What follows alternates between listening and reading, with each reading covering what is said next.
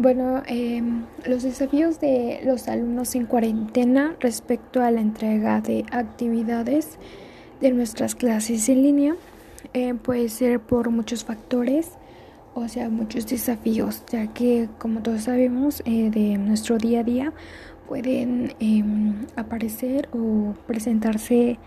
demasiados como eh, fallecimiento, em, trabajo, eh, que nos falle el internet, porque a veces eh, contamos con internet, pero llega a fallar y eso nos impide a entrega de actividades. O por ejemplo en si es que algunos de nosotros trabajamos no tenemos tiempo para poder entregar nuestras actividades, pero también eh, considero que como nuestros alumnos tenemos que darle prioridad a las actividades ya que pues es nuestro es nuestra fuente de aprendizaje en esta pandemia que se nos está presentando y que afecta tanto a alumnos como maestros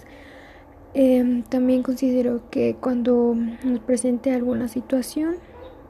como fallos de conexión, eh, no tengamos alguna herramienta para poder lograr eh, nuestra, nuestra actividad o tengamos que cuidar a alguien o otras, otros desafíos que nos impidan, eh, tenemos que comentar em, al maestro o profesor eh, nuestra razón de por qué no estamos haciendo y pueda podamos llegar a una, una solución tanto en poder entregar eh, de otra forma nuestras actividades, ya que le tenemos que dar una prioridad y comprometernos a nosotros mismos de que mm,